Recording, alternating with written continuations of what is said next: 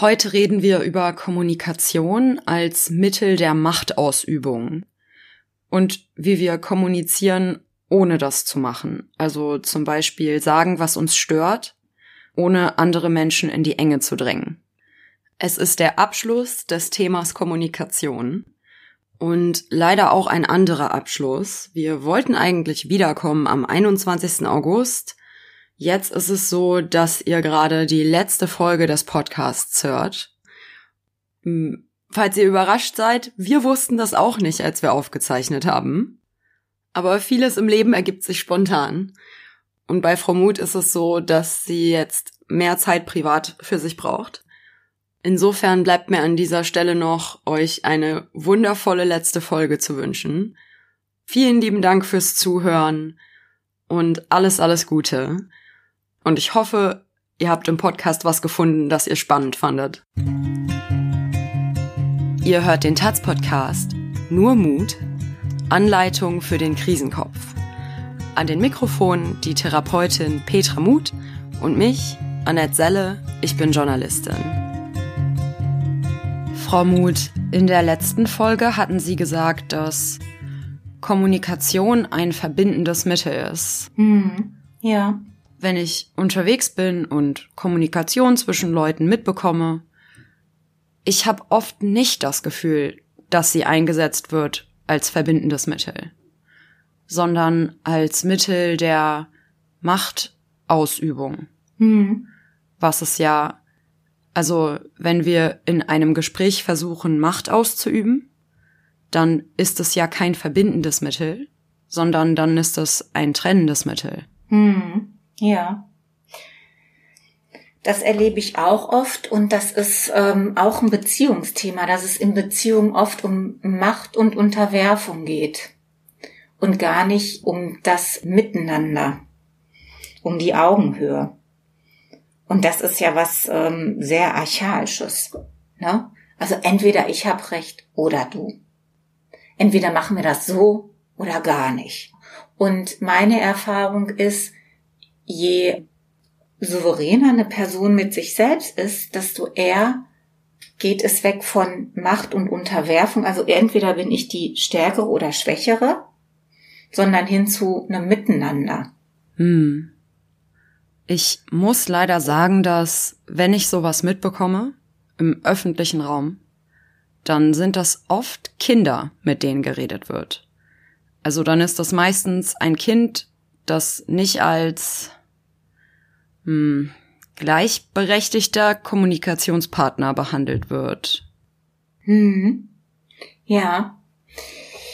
Ähm, ich finde in dem Zusammenhang das Wort gleichberechtigt auch schwierig, Mm. Ich vermute, dass sie als respektvoller kommt. Ja, genau, genau, ja, ja. Weil ich würde einem Kind Gewalt antun, wenn ich da die gleichen intellektuellen Maßstäbe ansetzen würde und auch die gleichen emotionalen Maßstäbe. Ein Kind hat ein Recht darauf, ganz anders mit den eigenen Gefühlen umzugehen. Ne? Also von einem Kind kann ich nicht die Maßstäbe äh, erwarten, dass es so kontrolliert ist wie ein Erwachsener und ne, sich im Griff hat. Ja, mhm. respektvoll mhm. ist da eher ja. das Wort, nach dem ich gesucht habe. Mhm. Weil was ich dann mitbekomme, ist eine respektlose Kommunikation mit Kindern. Sowas wie mm, du bist dumm wie Brot, wie oft habe ich dir das schon gesagt, du checkst es einfach nicht. Mhm. Wo ich mir denke, wow, das ist ein Kind. Das kann nicht analysieren was da passiert und sich wehren, indem es das zum mhm. Beispiel einordnet und sagt, ey, wie redest du eigentlich mit mir? Ne? So wie eine erwachsene Person das könnte. Ja, und da fängt das ja mit Kommunikation an und wie auch welche Vorstellung wir von Kommunikation haben.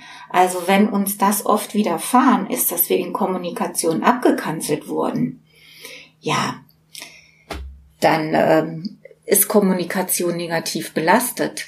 Also das werden keine Menschen, also es sei denn, ne, die entwickeln sich anders, aber ähm, das pflanzt sich ja fort. In der Regel wird das ja weitergegeben. Also wenn ich erfahre, ne, dass ich sehr ähm, ungeduldig oder respektlos behandelt werde, werde ich mit meinem Gegenüber ja in der Regel auch so umgehen. Ausnahmen bestätigen die Regel. Mhm. Und das macht sich ja gerade in nahen Beziehungen bemerkbar und nochmal unter Stress bemerkbar. Und dann sind wir wieder dabei, dass es hilfreich ist, sich dann ähm, davon distanzieren zu lernen, indem man sich eben mit Kommunikation beschäftigt und auch mal die Haltung hinterfragt. Wie gehe ich denn da eigentlich ran? Mhm. Bin ich überhaupt offen für den anderen oder geht's mir da gar nicht drum? Fühle ich mich so in die Enge gedrängt, ne, dass es nur darum geht, irgendwie mich zu verteidigen, was ja dazu führt, dass ich überhaupt nicht zuhören kann. Als Erwachsene bringen wir uns ja gegenseitig auch in so eine Position. Mhm. Also zum Beispiel, wenn wir Sachen nicht ansprechen und die ziehen lassen und Mhm. dann alles auf einmal in so einem Vorwurfsschauer rausknallen, von wegen, schau, was du alles anrichtest, du schlechter, schlechter Mensch. Mhm. Es ist ja oft so, dass Menschen nicht direkt reagieren, aber verletzt sind und das mitnehmen. Und das wird dann unter den Teppich gekehrt, bis die Beule irgendwann ganz groß ist. Und dann passiert es. Bam, bam, bam, du hast dann, du hast dann, du hast dann, und dann wird vor drei Jahren noch was aus der Tasche geholt. Was als Gefühl eine Spur hinterlassen hat, weil es eine Verletzung war, aber nie ausgesprochen und geklärt wurde. Und damit ja auch nie die Möglichkeit da war, zu verzeihen und zu sagen, Entschuldigung, da habe ich mich entweder tatsächlich, da habe ich was an dir ausgelassen und habe mich äh, im Wort vergriffen, was nicht in Ordnung war, das tut mir sehr leid. Oder eben zu sagen, boah, schade, das hatte ich gar nicht so gemeint, sondern zu erklären. Und deswegen ist vielleicht auch noch mal so als Hinweis, es ist wichtig, wenn man sich schwierige Gesprächssituationen nimmt, also zu gucken, kriege ich das in dem Moment überhaupt gewuppt oder brauche ich nicht erstmal Zeit und Ruhe, mich darauf vorzubereiten? Und wenn ich mich darauf vorbereiten möchte, ist es gut, erstmal das Verbindende zu suchen und nicht in diesen Vorwurfsmodus zu kommen. Und dann zu überlegen, worum geht es mir und nicht fünf Sachen anzusprechen, weil das überfordert selbst den Menschen mit dem stärksten Selbstbewusstsein.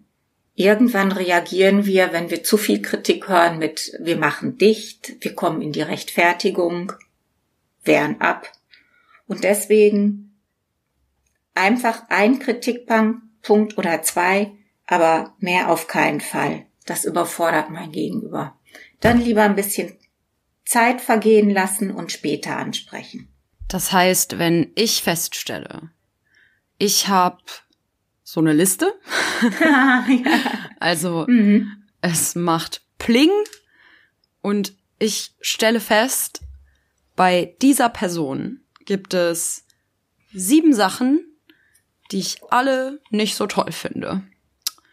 In den letzten Jahren, Mhm. Die ich alle nicht angesprochen habe.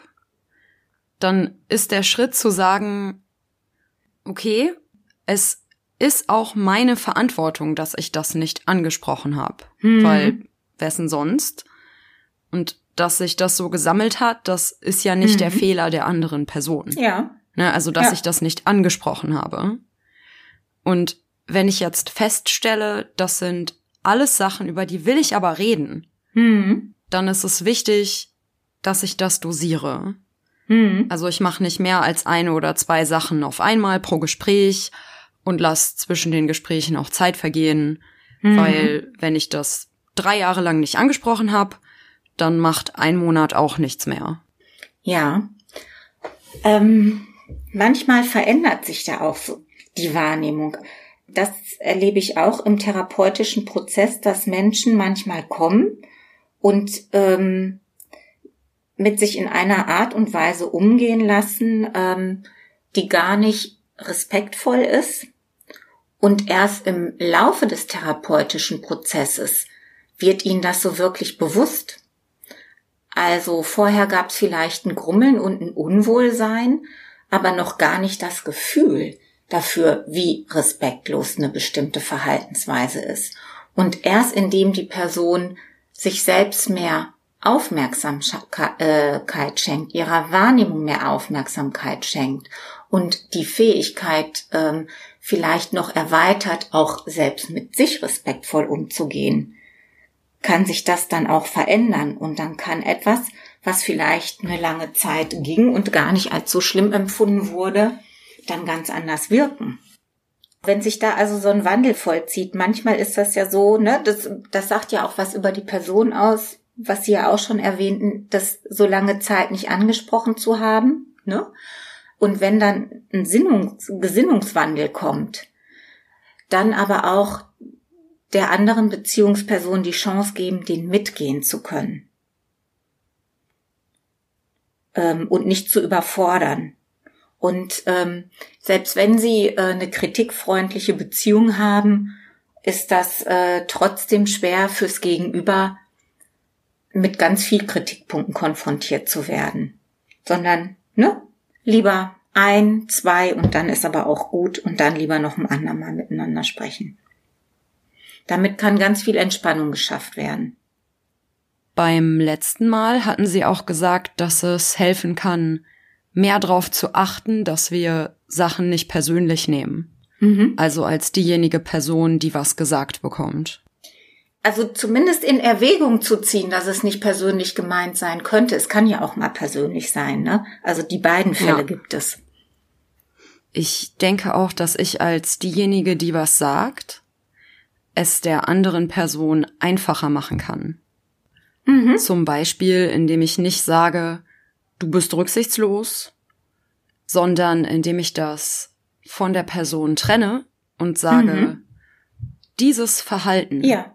das, was du gemacht hast, fand ich rücksichtslos, mhm. so dass ich schon versuche, der anderen Person in Worten zu zeigen, das ist nicht was, was ich dir zuschreibe als feste Eigenschaft, was du jetzt persönlich nehmen musst, sondern du hast das und das gemacht und dieses mhm. Verhalten von dir mhm. fand ich nicht okay.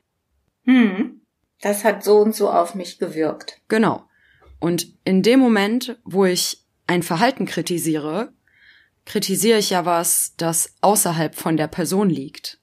Mhm. Klar, sie hat's gemacht und ist dafür verantwortlich. Mhm. Aber es ist außerhalb von der Person und es ist etwas, das die andere Person anders machen kann. Im Gegensatz zu, wenn ich das so sage, dass es eine fixe Eigenschaft ist, was ja unterstellt, dass die andere Person das immer so macht. Hm. Du bist rücksichtslos, bedeutet ja, du verhältst dich immer rücksichtslos. Hm. Also ist nicht so einfach Kommunikation.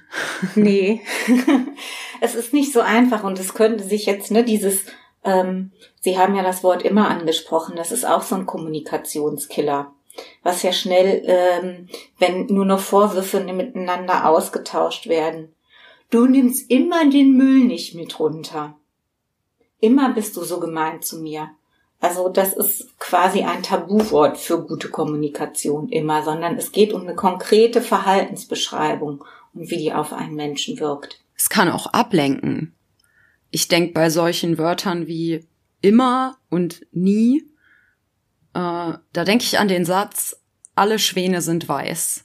Mhm. Und dann reicht ein schwarzer Schwan, um das zu widerlegen.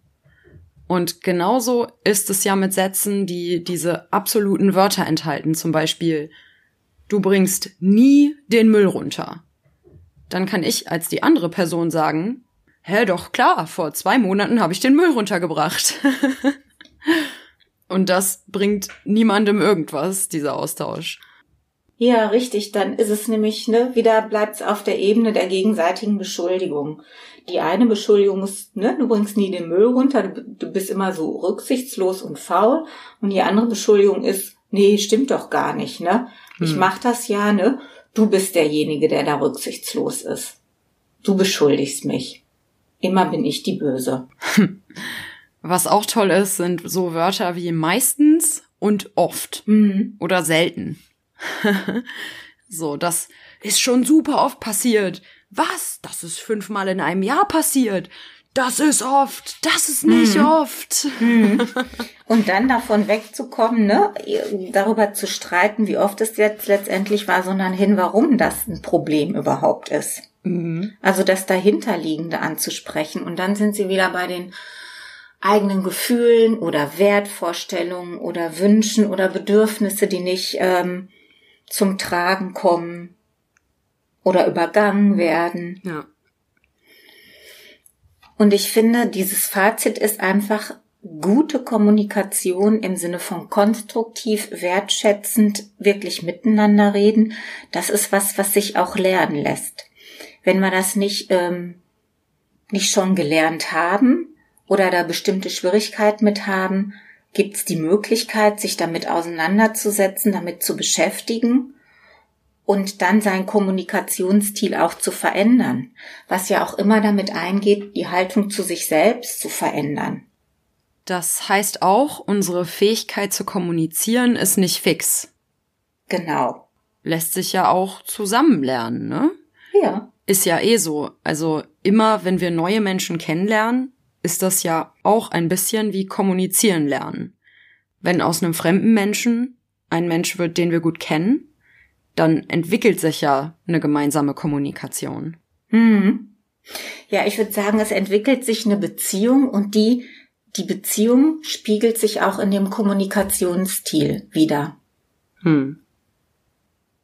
Also, wenn Sie eine sehr wertschätzende Beziehung miteinander haben, sehr eine respektvolle, partnerschaftliche Beziehung, da würde nicht ein Kommunikationsstil zu passen, der sehr abfällig und abwertend und anschuldigend wäre. Das, mhm. ne? Also das hängt ja miteinander zusammen, bedingt sich gegenseitig. Heute haben wir darüber gesprochen, dass Kommunikation uns nicht nur verbindet, sondern auch trennt. Je nachdem, wie wir sie benutzen. Es gibt verschiedene Arten und Weisen, wie wir einander unterbuttern. Einer sind zum Beispiel die Listen, die wir abarbeiten. Wenn wir in einem Gespräch alles aufzählen, was wir nie angesprochen haben, und von der anderen Person erwarten, dass sie mit dieser Lawine irgendwie klarkommt und sie schluckt. Noch ein Punkt sind Wörter wie immer oder nie in Streits, weil sie sehr absolut sind. Oder wenn wir den Menschen kritisieren, anstatt das Verhalten. Also, du bist rücksichtslos, anstatt das, was du gemacht hast, fand ich rücksichtslos daran, wie wir miteinander reden, also eher auf Augenhöhe oder eher Machtkampf, eher wertschätzend oder eher abfällig, erkennen wir das Wesen der Beziehung, die wir zueinander haben. Das war's soweit von uns. Der Podcast Nur Mut, Anleitung für den Krisenkopf, verabschiedet sich.